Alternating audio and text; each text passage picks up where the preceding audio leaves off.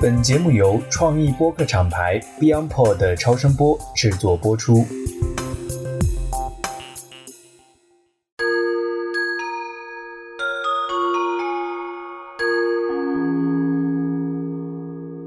大家好，我是直立行走的锤总。我们的周易讲到了第十二期，跟上次的遁卦呀形成一对 CP 的，是我们这次要讲的。这个卦呢，名字很神奇，叫做大壮。这是一个听上去很亲切的名字啊。可能在我们生活中，有些人就被称作大壮。那这个卦呢，是叫雷天大壮。它呢，其实是由震卦和乾卦来上下组合形成的一个卦。今天我想讲的呢，最重要的一点，揭示了一个人生或者人性中特别关键的问题，就是优势陷阱。因为这个卦呢，它其实是阳爻啊，处在一个非常好的发展阶段，就是一共六根爻，下面的四根都是阳爻，即将把阴的部分彻底消灭的状态。所以呢，这首先体现了一件事，就是势趋势的势。那么比起咱们以前讲过的这个否极泰来的泰卦来说呢，泰卦的上下是什么呢？叫做地天泰嘛。所以上面呢是坤卦，下面是乾卦。那个时候啊，阳爻跟阴爻啊，它的这个势力啊是相对平衡的。当两股力量相互平衡，而且呢相互之间有一个向对方去交流和发展的这个意愿的时候呢，哎，它往往达成的是一个像太卦所说的这样的一个良性的互动状态。而这个平衡一旦被打破，那么就变成了一方。向另一方的所谓强行输出，这个其实是雷天大壮卦特别重要的一个基本的象啊，你就能够看出这个打破了平衡关系之后，恃强凌弱的情况发生的时候，人的那种本性啊所反映出来的一些很有意思的东西。其实从我自己的一个人生经验来说啊，我觉得。人处于低谷的时候啊，是很利于去观察这个人能发展的上限的；而一个人处于这种青云直上、强势发展阶段的时候呢，是很利于去观察这个人的底线的。为什么这么说呢？因为在低谷中的人啊，他能不能平衡自己的心态，能不能安顿好自己，能不能去积蓄力量去反思，并且呢，去平静的接受现实，伺机而动，这个其实决定了他的人生能达到什么样的制高点。而一路顺风、快速发展、平势而起的上升期阶段的时候呢，你很能看得出一个人的底线，因为在这种时候啊。人的欲望、人的自我认知都会产生偏差，往往能够把心中的一些丑恶的东西啊反映出来。所以呢，在这时候你反而能够看得出一个人的底线是怎么样的。那今天我们说的这个大壮这个卦呀，很显然就是后者，它所反映的就是阳的力量正处在一个一往无前的这种快速发展的势头中，而且呢，四个阳对两个阴。在实力上来说呢，也已经形成了一种优势。优势啊，其实是一个人一生里边最大的敌人，因为优势这个东西啊，非常容易让人的这个欲望变得更为的强大、主动，而且呢极端化。极端化的欲望，或者说以自己为中心的一种自我认知和对世界的一种感受呢。首先啊，它吞噬的其实不是自己的竞争对手，吞噬的反而是真实的自我，吞噬了自己的良知、理性还有正念。所以，人如何恰当的、确切的理解和看待自我，就变成了今天咱们谈这个大壮卦，或者说对待自己的人生优势啊，很重要的一个前提了。那既然说到这儿呢，我想在这一期展开一些内容之前啊，先给大家推荐四本书。这四本书呢，是我最近也是刚刚读完的。其中呢，有两本啊，应该说是属于道家相关的；还有一本呢，应该算作是跟神学，特别是跟西方的神学有一些典型关系的。另外还有一本呢，是这个心理学的。所以这四本书呢，如果按类型这样看呢，似乎是千差万别的四本书。但是我之所以推荐大家去连续的读这四本书啊，其实是有原因的。这里也就顺便说一句，咱们聊过了这么多期的《周易》啊，其实我觉得《周易》这本书啊是不能当成一本书来读的。哎，如果你觉得说，哎，《周易》啊一听就是各种玄学呀，有意思啊，算个命啊，看个风水啊什么，你把它当成一门技术来学习的话，我觉得对绝大多数人来说，《周易》是会让你失望的一本书。其实它真正的真谛是在于，它把人世间从人性。到天地自然的一种属性，形成了一种广义的哲学观念。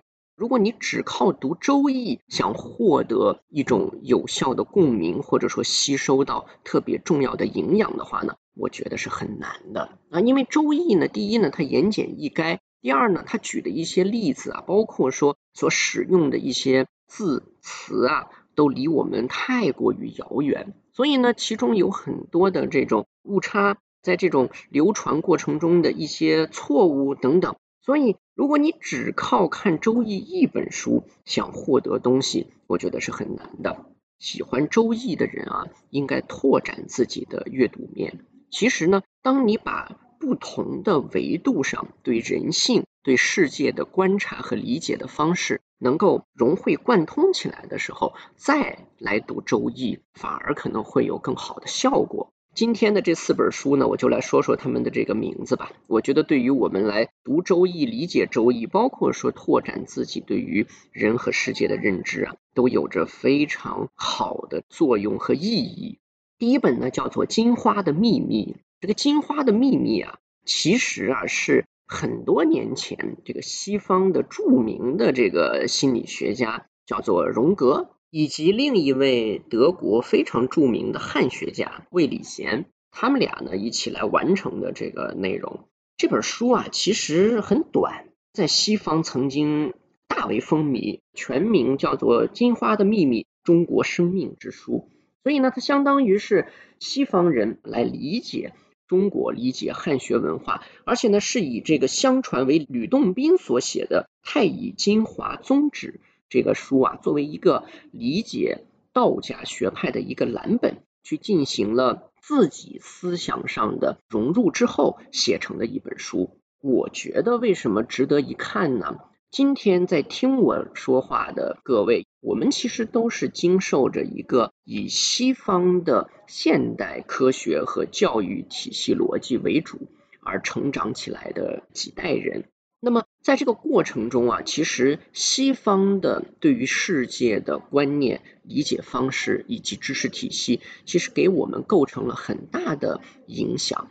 当这个《金花的秘密》这本书出现在你面前的时候呢，你就可以站在一个纯粹的西方思维的人的角度去审视和理解东方思维。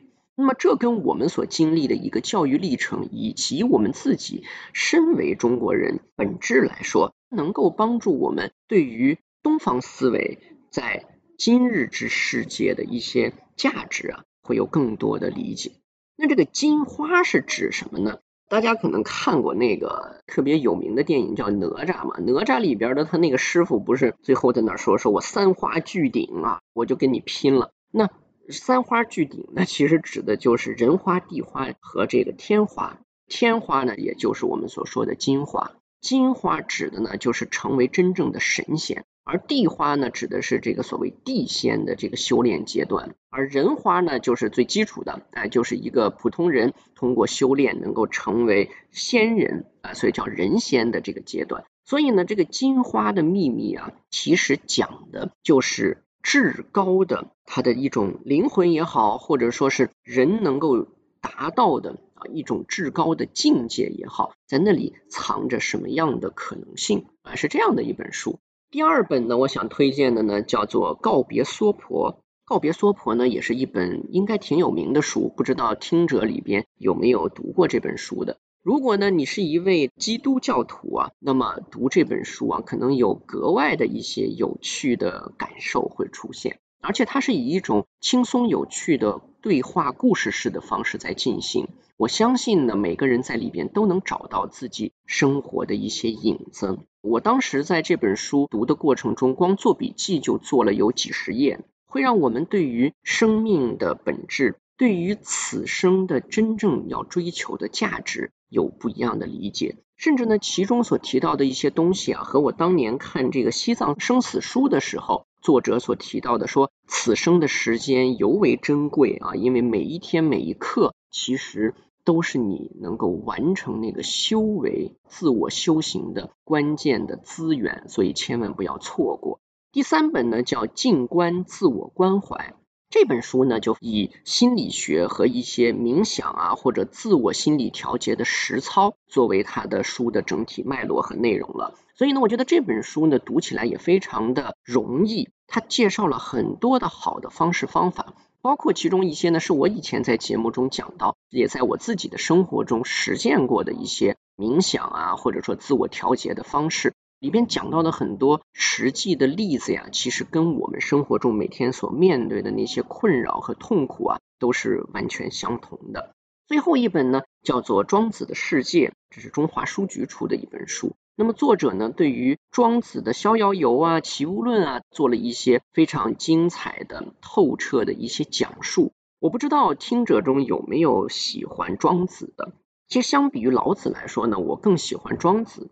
庄子的一种潇洒，一种对于天地万物理解的状态，以及他会讲故事的非常亲切的，甚至带有一定的幽默呀，这样的一个有趣的气质啊，其实呢是能够让读者啊跟千年之前的这个圣人之间产生一种所谓灵魂的共鸣的。那么这四本书的顺序啊，是我读这四本书的顺序，因为我这个人呢比较喜欢这种玄学呀、哲思啊。这个透析辩理啊，等等这样的一些东西，所以当时《进化的秘密》就首先打动和吸引了我。然后告别娑婆呢，其实也是带有某种宗教啊、历史啊等等方面的一些。关联性内容的啊，所以呢，这两本呢，我都是在前面读的。静观自我关怀确实给予了更加明确的一些每时每刻，甚至我站在地铁里边都可以去进行的练习。所以这其实让我在读完了一些比较虚幻的东西之后呢，会让我有更多的可实操落地的可以关联的东西。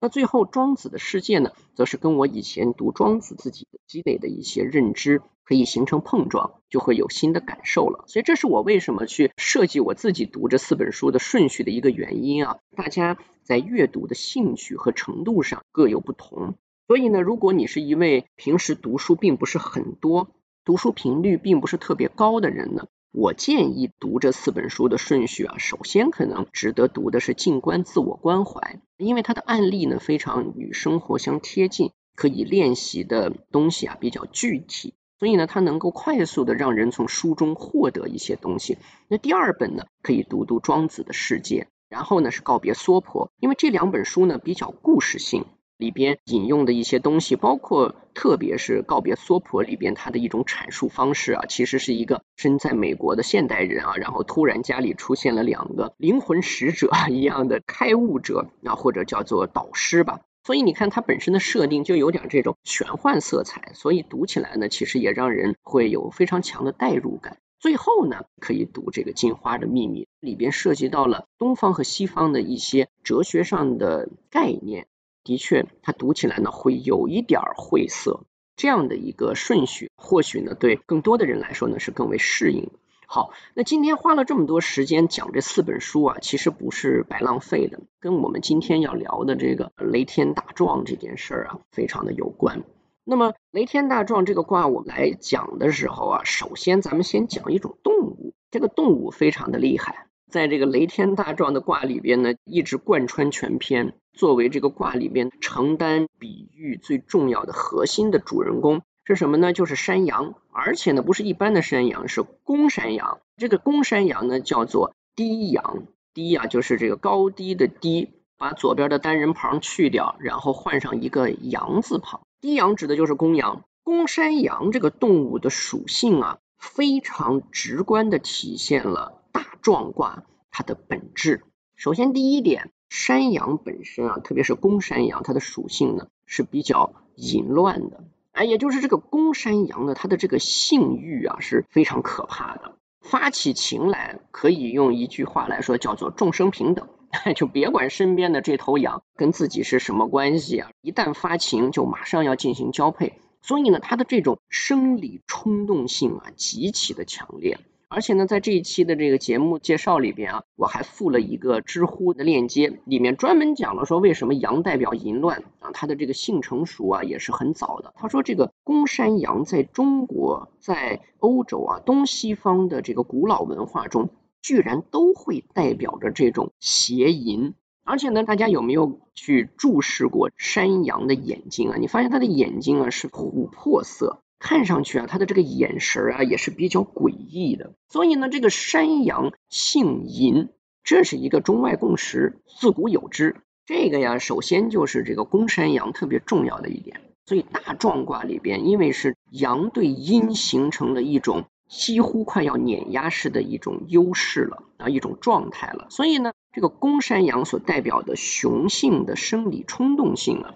其实是可以作为这个大壮卦的一种比喻的。有一个比较文明的词儿去讲男性强行的与异性发生性关系，叫用强。用强这件事儿啊，就说明了优势陷阱里边很重要的一点，就是人呢容易在有优势的时候啊，不自觉的就发展成了强势。因为我有优势，所以我就强势。哎，我是强势的，那就意味着我要强迫、迫使他人按照我的意愿来满足我。所以呢，这个公山羊性冲动啊，其实是阳性能量很典型的生动的比喻。好，那么公山羊啊，还有一个特点，三个字儿叫阳性狠。前面说的是阳性淫，这个时候说的是狠，哪个狠啊？不是凶狠的狠。就是我们平时说这个人厉害的很，你很好，哎，双立人的这个狠，阳性狠啊，其实在古代这是一个大家的一个共识。讲个故事吧，在这个《史记》的《项羽本纪》里边啊，其实就有这么一件事儿。当时呢，秦末诸侯啊、贵族啊等等这些有权有势、手里也有武装的人呢，都开始想要抗秦。那当时在楚国来说呢，当然项家是比较厉害的。项羽的叔叔项梁呢，当时就是立了新的楚君啊，也就是楚怀王。所以呢，这个楚怀王对他也很信任呢，就委以重任，他就率军呢在定陶这个地方呢，当时来犯的这个秦军给收拾了。这个时候啊，其实项梁呢就有点优势变强势了，自信心爆棚了。当时他有一个部将叫宋义呀，不听宋义的劝诫，想。扩大自己的这个对秦军的碾压之势，哎，结果被这个秦军呢反击给暴揍了一顿。暴揍完了之后呢，接下来这个宋义啊就被楚王立为了主将。当时啊，楚军需要去办一件事，就是去救赵军，因为大家各地烽烟四起的要抗秦嘛，所以秦国就手忙脚乱的派军出去去镇压。那么楚军呢去救赵军。这个时候啊，项羽啊成为了宋义的副将。那大家可以想象一下，项羽肯定很着急的想为自己的这个叔叔报仇啊，所以呢，他就想快速的能够取胜。但是呢，宋义是不同意的。哎，宋义呢就觉得说，我们是要坐山观虎斗。在这个时候呢，他也看得出来，这个项羽的这种状态其实是有点压服不住的。所以当时这个宋义在军中啊下了一道军令，原文是这么说的：说。猛如虎，狠如羊，贪如狼，强不可食者，皆斩之。所以就是有三种人说了不听，就直接收拾掉。虎和狼这都是猛兽，对吧？拿他们一个比猛，一个比贪，这个呢都很容易理解。但其中居然出现了可爱的羊，所以你看这个虎和狼。中间有个羊，这都是这二位的食物啊，但是它居然能够跟虎狼相提并论，而且用的就是狠这个字，狠如羊。为什么这个山羊的这个性质里边有狠这个字呢？这个《齐民要术》啊，贾思勰写的，对吧？大家这个应该学过历史吧，还没忘吧？《齐民要术》里边当时讲这个说怎么养羊啊什么的，其实就讲到过这个点。他说这个白羊啊是性狠，不得独留，什么意思呢？说白羊这个刚出生小羊羔的时候啊，一定要把它和它的妈妈要留在一起，关在一起两三天。因为白羊性狠，你如果把它独自留在那儿啊，它的妈妈是不会过来给它喂奶的。所以呢，你得留它两三天，迫使它、强迫它给这个小羊喂奶。所以大家就知道了，这个狠为什么不用凶狠的狠？其实它这个狠指的是什么？就是极端，就是羊，特别像山羊，它的这种品性啊是非常极端化的。也就是它一旦是自己想要达成的目的啊，就是怎么拉也拉不回来啊，就是执拗，不撞南墙不回头啊，甚至撞了南墙，把自己都快撞死了也不回头。这其实就是大壮卦这个卦里边一直在讲的，哎，反复就在展现羊是怎么跟这个篱笆、跟栅栏之间去做斗争的。而且呢，大家应该看过斗羊吧？你看这个羊之间的战斗啊，就是拿这个脚和头直接去强力的碰撞，体现这种性狠，它就非常的极端化、执拗化。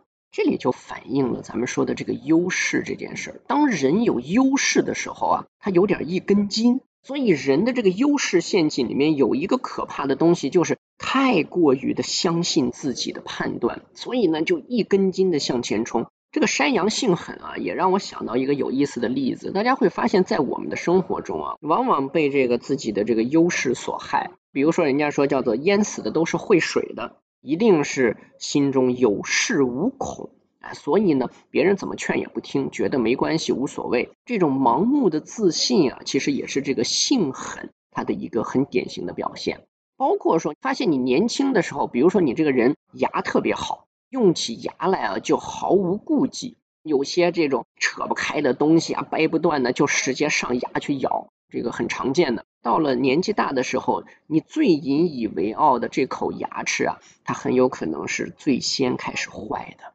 这其实就是大壮卦里边一个非常重要的启示，它就是想告诉人们说，你可能头很硬，你可能很强力，你也有这个现在的优势，但是越是在优势的时候，越应该警醒自己，就是不要滥用优势。那让优势变成了强势，那你就很有可能截断自己以后的退路，甚至呢造成不可挽回的后果，也有可能呢是仗着优势来进行一种事实上的自我伤害。最后啊，这个山羊还有一个特点，就是前段时间这个六月份的时候，习大大去过内蒙古考察，是吧？然后呢，重点讲的就是生态。而内蒙古啊，紧靠着外边蒙古国呀，这个蒙古国的一个发展的历程啊，就很有意思。它跟山羊的一个特性有着很大的关系。蒙古国其实它的草原沙漠化是非常严重的，它整个牧场的面积可以承载的最大的牲畜量啊，根据一些研究和报道上面的说法，就是五千万头左右。可是事实上呢，畜牧数量啊，可能都七八千万了。蒙古国在几年前啊制定了一个国家羊绒计划，就是出产这个山羊绒来创汇。在这个过程中呢，山羊的这个蓄养的占比啊，从百分之可能二十左右啊，都翻倍了，翻到了四十几。所以呢，在这种情况下，山羊的一个特点就体现出来了。我把它叫做毁灭式的吃草方式。民间有一句老话。叫做牛食如浇，羊食如烧。说这个牛啃过的草地啊，就像把它浇灌过一样，反而越长越好了。可是羊啃过的草地啊，就跟拿火烧过一样，就完蛋了，变成荒土了。为什么会这样呢？因为牛呢，其实它的吃草方式是舔，所以它吃掉的呢是这个青草的上半部分，所以等于做了修剪。而羊食如烧的意思，就是因为羊啊，它不光啃，而且把这个草根扒出来去吃，所以它吃东西，你看也跟他刚才说的这个性质一样，吃的非常狠，就斩草除根式的吃法。这个山羊，咱们讲了这么多啊，都是想表达一件事，就是大壮这个卦呀，从它的名字上啊，乍一听，哇，雷在天上，天哪，多厉害，对吧？声势浩大，形势一片大好呀。周易呢？用山羊呢做了比喻，它其实是在告诉你，越是优势的时候，人生隐含着的一些危险，可能就正在酝酿之中，恰恰是人做自我修行最好的阶段。接下来啊，咱们就讲讲优势陷阱啊，跟咱们的日常生活，包括说跟营销等等的一些有意思的关联。还是以我的习惯吧，既然叫大壮嘛，从这个壮这个字儿来说吧，左边这个偏旁在古文里的写法呀，单独出来念盘，这字儿咋写呢？就是一片两片的片，放个镜子，来一个向左镜像，这字儿就念盘。那一个左面一个盘，右面一个士兵的士啊，士这个字儿啊，其实在甲骨文里代表的是雄性的生殖器。所以势本身也代表了这种类似像雄性荷尔蒙啊，一种主动的强势的欲望啊等等。而左半边的偏旁这个盘呢，其实就是木板。古代这个筑墙的时候，你想那个泥巴墙，你用泥巴和石头要让它固定住、凝固在一起的这个过程中，它怎么能让它老老实实的直挺挺的立在那儿呢？哎，就拿木板把它夹住。所以这个盘呢，就是发挥这个作用的木板。所以大家想想啊，这个木板里边就带有了一个很重要的寓意，就是强硬、强行的去进行支撑或者分割。你要强行的把它立成一堵墙，这个时候就是用盘来发挥作用。啊，所以呢，你看左边是强行的、强硬的，右边呢是这个势啊，是一个代表雄性这样的一种状态。哎，所以可见“壮”这个字的意思。有多么的可怕，而且呢，还有一个呢，这个“壮”字啊，其实在古文中也通“戕”，就是戕害的“戕”。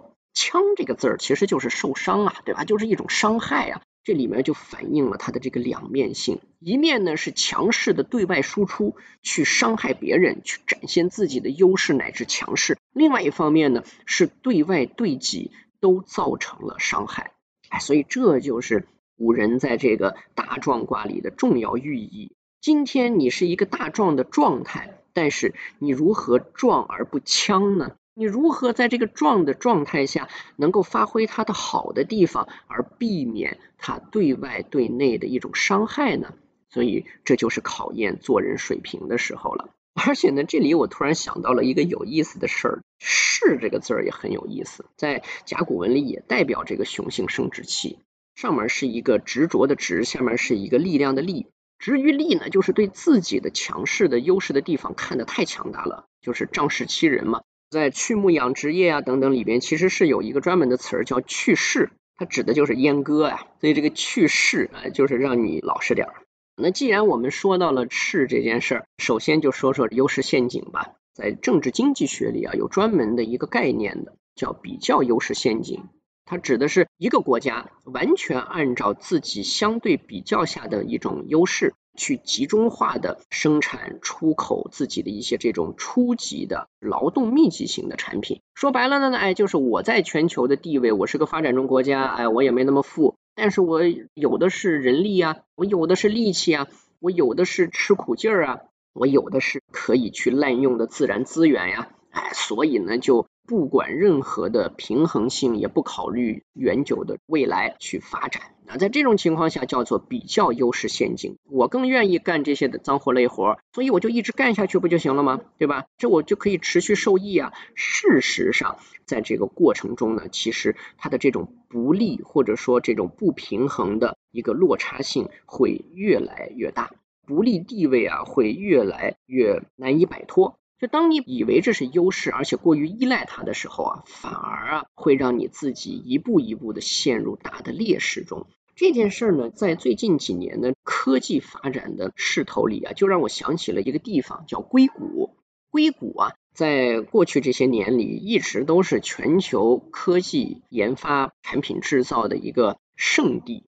在最近这些年里，你就会发现硅谷呢闹了不少笑话，出了一些。了不得的大骗子，比如说大家有没有听说过，就是手指尖扎一滴血，然后呢，这个仪器它就可以快速的生成几百种的人体检测的体检指标，甚至连癌症的检测都可以靠这一滴血搞定。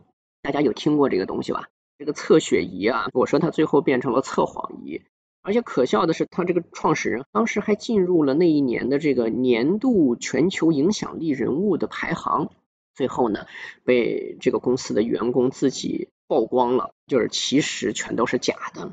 还有一个呢，就是号称说连比尔盖茨都给骗了的，就是果汁机。也挺牛的啊，就是一个小伙子在硅谷里边创业，也是融资融了好多好多。这个小伙子发明了一个东西，说我配你一台机器，完了之后呢，给你配送一袋水果，都是非常新鲜健康的，哎，所以呢都是配套服务。你呢每天拿到了这个水果往里边一扔，然后出来的就是一杯果汁。那这东西听上去实在没什么科技含量，对吧？然后骗到了大笔的融资，比尔盖茨还出来替他站台。最后被证明说，这机器挤出来的果汁跟把那个果子拿在手上拿手挤的没什么区别。这就是这个过去这几年里面这个硅谷所制造出来的骗局。为什么突然讲到骗局呢？我觉得这个优势陷阱啊，一方面就是让你陷于一种对这种所谓优势现状的一种虚幻感觉中；第二呢，就是骗着骗着就不光骗别人，也骗自己了。它就变成对自己、对别人，其实都是一种梦幻式的欺骗。这些人呢，往往从小也都是一些天资聪慧的高级选手，自视为天才。在这种情况下，觉得我怎么可能不会在短期内制造一个轰动世界的伟大创造呢？当那个真正的创造它就是出不来的时候，哎，就开始想点儿这个旁门左道了。所以呢，我说这个。世间最大的骗局其实就是骗自己的那个骗局，但是从自己的角度来说呢，还觉得呢自己这不是骗，自己始终都是人群中最聪明的那个人。就我记得我很小的时候，我的人生的榜样，我的五舅舅呢，当时就告诉我说，聪明人千万要注意一件事儿，就是小心聪明反被聪明误。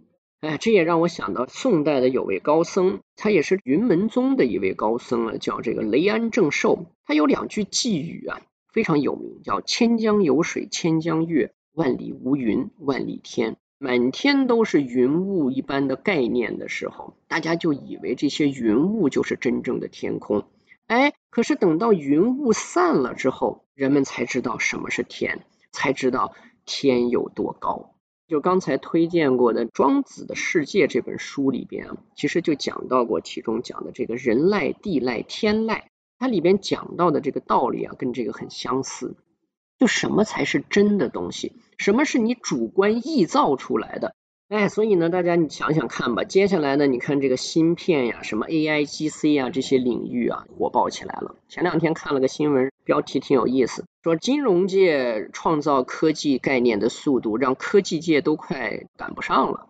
前两天不是韩国还出了个什么超导，对吧？最后实验室承认自己这个其实是假的东西，等等。所以接下来会有更多的泡沫等着被创造和戳破的。我预言一下，大家等着这个活久见吧。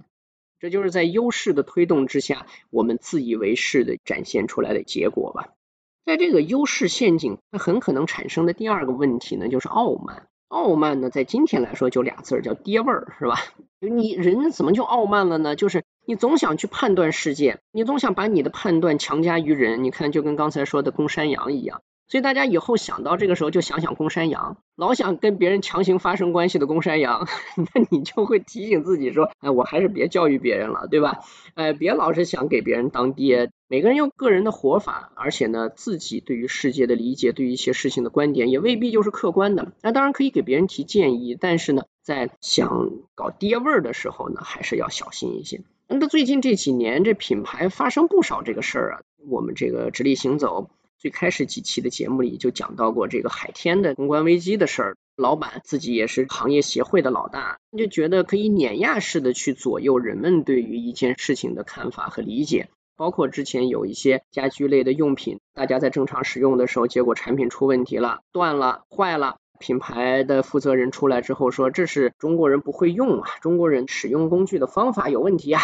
你说这是不是傲慢，对吧？且不说他说的这个背后有几分道理，但是呢，作为一个品牌来说，向你的消费者去碾压式的输出一种观念，这其实不就是雷天大壮吗？这其实是这个大家在优势陷阱中需要注意的第二点，就是说人容易变得傲慢。第三件事啊，其实就是反噬于自己了。雷天大壮啊，这个优势这件事儿。容易给自己制造很多的障碍。这个公山羊老是拿头撞撞撞的呢，那撞篱笆，对吧？它其实呢叫做触翻啊，触翻触碰的触。啊，藩就是这个藩篱的藩，就是这个篱笆的意思。所以这个公羊触藩嘛，这也是成语啊。这个触藩其实就是碰壁。触藩这个词儿，古代好多的诗人啊什么都是当典故来用的。李白就有诗是这么写的嘛，这个叫天张云卷有时节，乌涂墨炭低处翻。哎，低就是低阳的低。包括骆宾王也写说什么吊影残莲如浮生卷处翻。哎，这个浮生如梦啊。已经不想去强硬的碰南墙了。触翻有的时候呢，是被这些诗人们啊写作是一种人生的一种精神态度。哎，就是我偏不信，对吧？哎，我就是要实现这个理想，我就是要这个硬上硬刚。这个乾卦阳爻本身它的气质就是这样，特点就是它的一种所谓天行健，君子自强不息，是吧？不断向前的这种冲击力。哎，但是它带来的问题呢，就是给自己呢制造了很多的障碍。有人生发展的障碍，还有心理上的障碍。人世间啊，其实有三个字是很可怕的，哎，这个跟这个雷天大壮很相关，就叫做自以为。自以为怎么怎么样，这个是很可怕的。因为自以为啊，会让人失去了一种意识，就是观察和思考自我的这种意识。在这种情况下，人是做不到这个居安思危的。啊，因为你在这样的一种安、一种优势里的时候，你只想着怎么样把那个阴啊，你作为这个阳爻，你怎么把那个阴给它一口吞下，趁势而为，对吧？这在最近这几十年的发展里边，这都是大家最乐于去讨论的东西。风把竹吹上天呀，大家到处都在找风在哪里，势在哪里，所以呢，并不能客观的去观察世界、观察自我。哎，风停了之后掉下来。摔得很惨，所以呢，居安的时候呢，因为自以为，所以呢，无法思维，造成的很大的问题就是自我认知以及对这个世界的认知呢，有很大的偏差。自以为这三个字，什么是真正的自？什么是以为？你在以为什么呢？其实以为是什么？以为这个词就是评判，所以自以为呢，就是从完全自我的一个角度去评判世界，就是分别心不齐啊。对吧？这个庄子的世界，庄子写的这个齐物论嘛，是吧？哎，就是什么叫不齐？就是这个世界是千差万别的，在你的眼中，这个就是好，那个就是坏，哎，这个叫叫高，那就叫低，哎，这就值得追逐，那就是垃圾。所以呢，当你带着强烈的一种判别心和巨大的有色眼镜来看待世界的时候，你很难做到让自己客观的、稳定的对待自己的优势。那有什么办法能够去？规避这件事儿呢，我刚才所介绍的几本书里啊，其实反复讲到的都有与此相关的事儿啊，就是类似像冥想这样的一些做法。其实冥想的目的啊，就是让你把你的感受回归到自己的身上，开始回归到一颗平静的、清净的心，静水无痕，然后呢，变得清净了之后，才能正视自己。所以在这种情况下，你可能才能做得到所谓。居安思危。你像庄子的理论体系中也提到过神人、圣人和智人啊这么几种级别吧啊。那普通人来说呢，能做到智人那就很不得了了啊，就至高无上的智啊，那就是人中之极致了。智人呢叫做无己，就是没有自己。什么叫没有自己呢？第一就是顺物，第二呢是无心，这就叫无己。哎，就是抛开了那个自以为。什么叫顺物？顺物就是接受当下的事实，哎，就是顺其自然，而且呢是承认接受这个事实。第二，无心是什么意思呢？无心就是放弃主观上的一种判别心。当人能够把自己的这种巨大的判别心放下的时候啊，你就能够跟世间万物、跟其他人。产生更多的共鸣。其实呢，在这个静观自我关怀，包括这个呃告别娑婆这几本书里啊，都讲到了一个很重要的东西，就是自我审判和自我孤立。这个人跟真理之间的脱离，其实就是人把自己这个个体从世间万物里边给摘出来了。当你把自己太过于自我化的摘出来的时候，其实你就跟世间的真理脱离出来了。而这个脱离呢？我觉得也分，就所谓向上向下两种脱离。向下脱离就是觉得自己是世间最不幸的人，哎，我比别人都低，我比别人都惨。你看别人怎么就过得挺好？这个往往发生在遭遇生命痛苦的时候，就开始自我审判了。哎，我这个没能耐，哎呀，我没钱，我怎么这么倒霉？怨天尤人，最后怨自己，这是一种孤立。而向上脱离呢，其实就是雷天大壮所警示的这个优势陷阱式的脱离。哎，就是我比你们都高，哎，我的看法是这个天下独一份儿，爹味儿也来了，傲慢感也来了，然后呢，过多的自我欣赏，所以呢，当你孤立自己之后，你的那颗评判世界的心就会变得更加的极端和强烈。在这样的一个恶性循环里边啊，从自以为开始，哎，到这种触翻这样的一种。强势和不肯回头的执拗，再到优势陷阱最终所造成的对他人和自己的伤害，这其实就构成了大壮所警示我们的一个整体的闭环了。其实，在我自己的一个感触来说呀，我觉得恰当的处理优势的好的日常的方式有两件事。第一件事非常的简单，是我们每个人在此刻马上就能做到的，就是进口。干净的净，口吻的口。今天啊，其实是一个超级输出时代，每个人想输出点观点和看法都很容易的。人的这种强势最容易展现在哪里啊？其实就是口舌。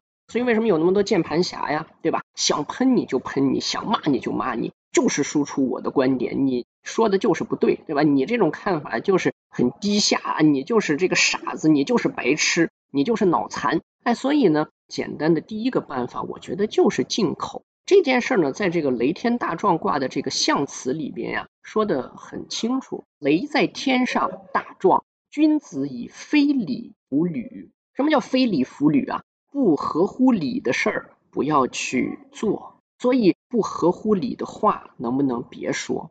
哎，想喷别人的时候，能不能先让自己停个一两秒钟，思考一下，忍耐一下？所以呢，进口我觉得是每一个人在今天这个时代非常可贵的一种自律的能力和品质。第二件事情，怎么让我们能够恰当的、好的去对待优势呢？我觉得就是有一种恰当的、合理的自我欣赏的方式。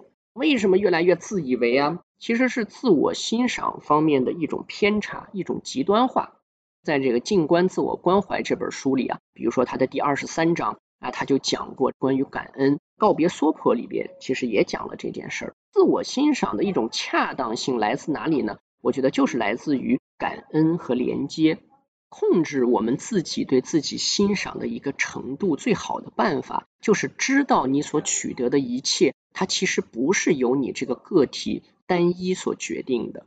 杨瑶之所以蠢蠢欲动，就是太把自己的力量当回事儿了。我们想想，今天你所吃所用所能够成就生命的任何的一点点小事，或者一件大事，它都是有诸多的力量因素和一些他人的付出，或者说世界的给予所共同完成的。所以，当你把自己跟他人、跟世界连接起来的时候，第一呢，就是消除了咱们刚才说的那个脱离性啊，那个孤立性；第二呢，你会产生真正的感恩。这个时候，你对自己的这种优势的认知啊，也会变得更加的恰如其分，而不会过于的极端化。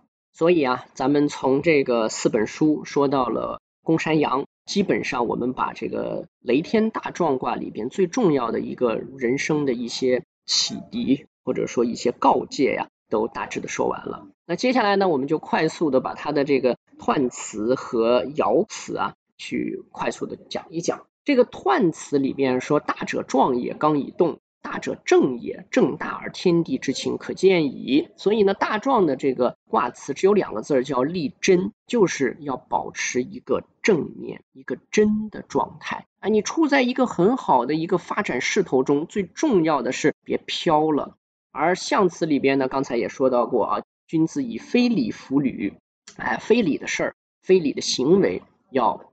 特别的加以克制，然后就是初九爻，初九爻很有意思，叫壮于指，争凶有福。什么叫壮于指啊？强壮是强壮，壮在哪里呢？壮在脚趾头上，就是只有刚开始的一点这种强势和优势，但是呢，哎，已经开始蠢蠢欲动了，想去出征，啊，所以争凶。啊，如果你想出去，马上发挥你的优势，变成强势的一种对外输出，一定是凶的。然后呢，有浮就是这个漂浮的浮，去掉三点水，浮这个字呢，在古文中代表的就是信用、信任、信心等等，啊，代表信。象辞解释了一下，说壮于止，其福穷也。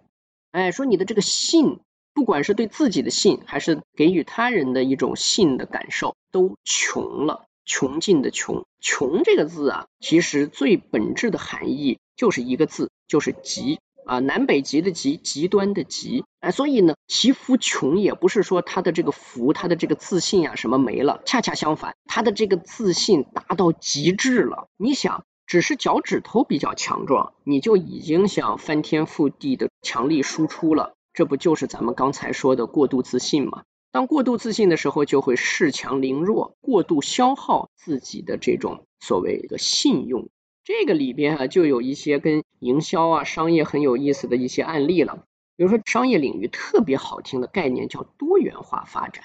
哎，一个企业在一个事情上赚了点钱，赶紧的就想多卖各种各样的新产品，多做各种各样的投资，就想赶快去跟风赚钱，对自己的这个品牌刚刚开始形成的，还在脚趾尖上的一点市场影响力啊，哎或者一些优势啊，已经过度相信了。哎，所以初九窑很像我们市面上的一些这种快速的刚刚崛起的明星品牌，他们有这么几种典型的行为方式啊。第一呢，就是。容易盲目自信的去跑到人家这个老牌的一些大家伙的地盘里边去搞事情，哎，做自己其实并不是真的懂的事儿，把这个问题呢太简单化了，就觉得哎，我都已经很知名了呀，对吧？我就可以把不同的商品卖给同一群我的粉丝呀。所以在这种时候呢，往往给自己挖坑。比如说我们节目以前也讨论过的，对吧？元气森林出可乐，特别是出瓶装水。哎，这件事儿呢，其实就让人有一些困扰，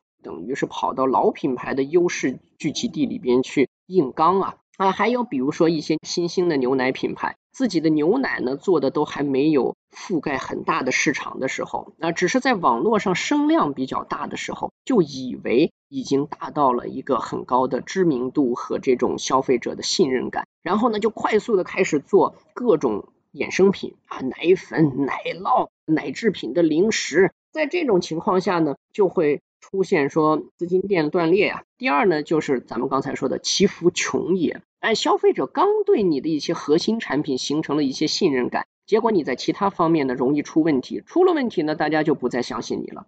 所以呢，这就是壮于止，对吧？脚趾头有点力量，就已经忍不住了，哎，就想出去打天下了。这是一种，还有一种典型的行为是什么呢？就是品牌喜欢做这个跟风，比如说前两年的一些概念、一些品类，被大量的各种品牌，不管是干啥的品牌，都要进来掺和一脚。从奶茶到手机，到这种电动汽车，哎，包括这个气泡水，你看看都有多少种，根本就不是干这个的，在这出这些东西。我那天还看到说。还有这个卖醋的，还出醋味的气泡水啊，然后呢，还有含玻尿酸的啊，含两百多种植物酵素的，哎，总之这个元气森林打响了气泡水，大家就乌泱乌泱的进来生产气泡水。且不说资源浪费吧，我们只说从一种理性的、合理的商业发展逻辑来说，做这样的事情让人非常的感叹。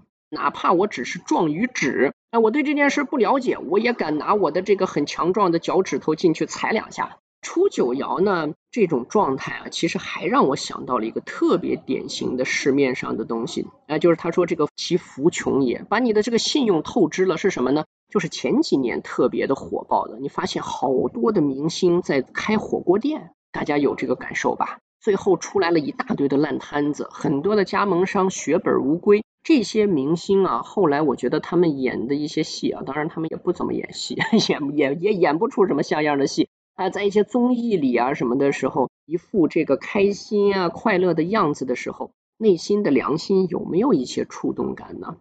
你还能再骗第二次吗？你还能用你的信再去透支一次吗？人们不会再相信你了。所以呢，这两年怎么没有明星开火锅店了呢？这就是很典型的所谓壮于止。对自己的名气、影响力呢想的太多，自以为很了不得，一波收割完了之后走了，最后发现自己太过于短视了。接下来呢是九二爻，很简单，就俩字儿叫贞吉。哎，你看这个整个雷天大壮卦的卦辞就叫立贞嘛。哎，到九二这儿贞吉，它当然很吉利了，因为呢，它虽然是阳爻，它却处在一个阴位，对吧？第二位，然后呢，处在居中的位置，所以说明它是能够保持一个所谓中正。调和，哎，合理的自我优势认知的状态。到九三的时候，哎，厉害了，公羊终于忍不住了，啊，开始强力输出了，叫做小人用壮，君子用网，真利。哎，九二的时候真急呀，坚守于这个状态的一种精神是很好的。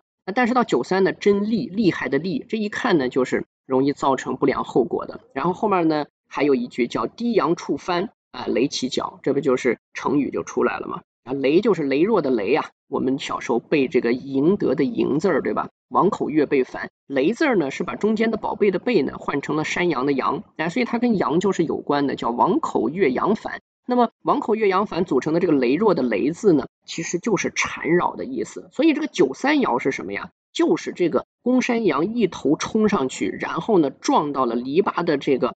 用枝条编织起来篱笆桩子啊和这个网上面，然后呢这个脚拔不出来了，被困在里边了。九三爻呢处于内爻的最上卦，所以呢也是一个极致的状态，往往会带来一些风险性。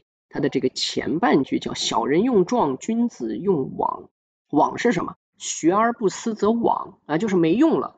那为什么小人要用这个壮的方式，强力输出的方式？哎，反而君子用的是。没用的方式什么意思呢？他这里讲的就是君子在极致化的情况下怎么使用自己的优势啊？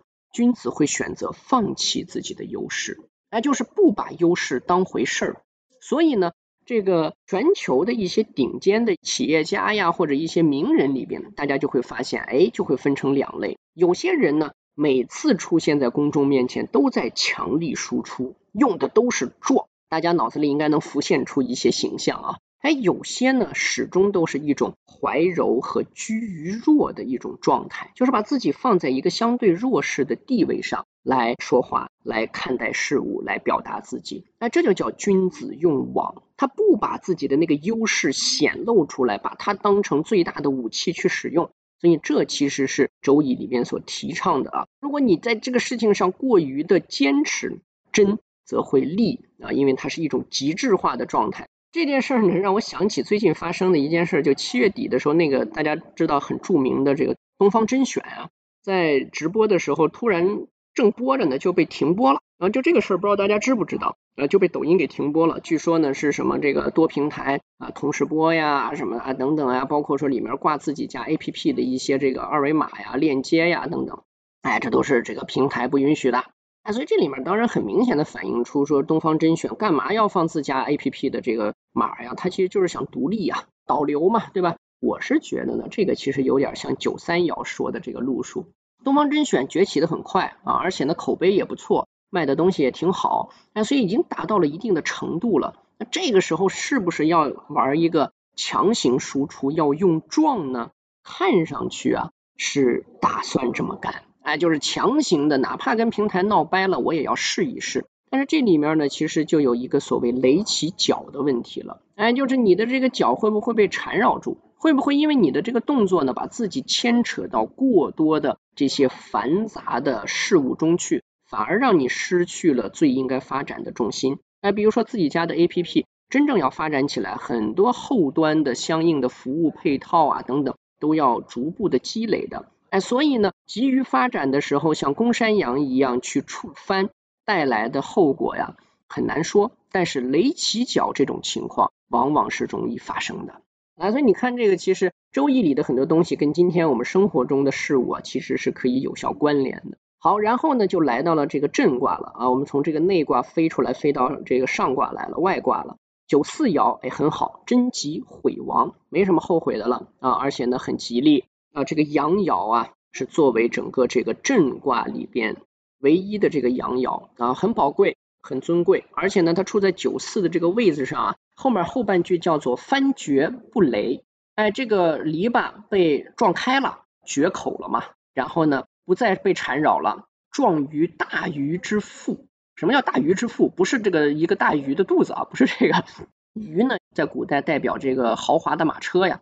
复呢是车字旁一个复兴的复，其实是连接这个古代的车厢和车轴之间的这样的一个组件啊，一个木头组件，它其实是带有一定的这种弹性的，是很重要的，承载着车厢啊，又连接着车轴，所以呢，这个阳啊，其实就壮于这个所谓大鱼之腹，就是说这个阳的这种力量，人的这个优势的状态，就像是那个关键的这个组件一样，承载连接。而且呢，它的这种韧性、力量是很强的啊，是很稳定的啊，所以就到了这个时候，你的优势的输出是比较稳定、合理的啊，也是容易取得好的效果的。再往上走呢，就到这个两个阴爻了啊，这两个阴爻呢，面对的是汹涌而来的势头啊，所以呢，已经不可逆转了，选择就变得很重要。六五爻呢叫做丧阳于易无悔，易呢用的是这个易经的易，易呢其实它代表的呀啊其实就是田野的边界的地方，所以丧阳于易的意思是在那儿把羊给丢了，这个挺有意思啊，说怎么羊丢了呢？这个羊仍然代表的就是咱们刚才说的啊那种极端性的一种冲击力啊一种执拗的一种状态。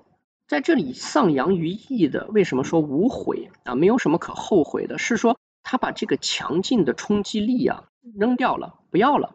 一个阴爻居于阳位，下面四个全部都是这个阳爻，在这种情况下，最好还是尽人事知天命啊，不要去强行对抗，不要去强势输出，哎，还是这样比较好。这个地方其实就会讲到一个很重要的东西，跟这个优势陷阱有关的，人很强大的时候。到底是你自己很强大，还是你所处的那个位置让你强大？谨慎对待优势，其中一个很重要的点，要谨慎对待那个位置所赐予你的所谓强势。很多的时候，特别是一些资深的人，比如说大家叫我锤总是吧？哎，我在公司里人五人六的，跟个干嘛的似的。哎，这个时候你的那种强势其实是位置给你的。当这个位置不在的时候，你自己是否还真的强？你强在哪里？啊，所以呢，人怎么样合理的对待自己的位置，其实是能看出你是否真的了解自己的。另外呢，这里也提到，就是关键的一个点，我觉得就是这个做人要留一线，丧阳于义，在这个位置上虽然很高，高高在上，你最好做事儿啊，还是有所收敛，哎，不要把你的这个位子赐予你的那种高大上啊，轻易的做这种强势输出啊，给自己留点退路。到最后的这个上六爻呢？又回到了跟这个内卦的第三爻九三爻一样了，又提到了低阳触翻，呃，又去撞去了。然后呢，不能退，不能遂，无忧利，坚则吉。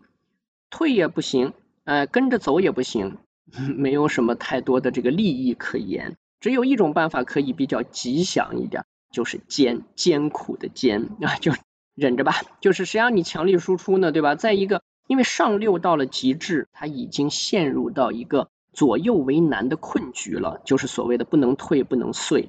其实对于这个阳性的力量来说啊，那如果强行的想去冲击上六，只能陷入困局，也很难实现突破藩篱的愿望啊。所以呢，低阳触藩的状态自然也就很明显了。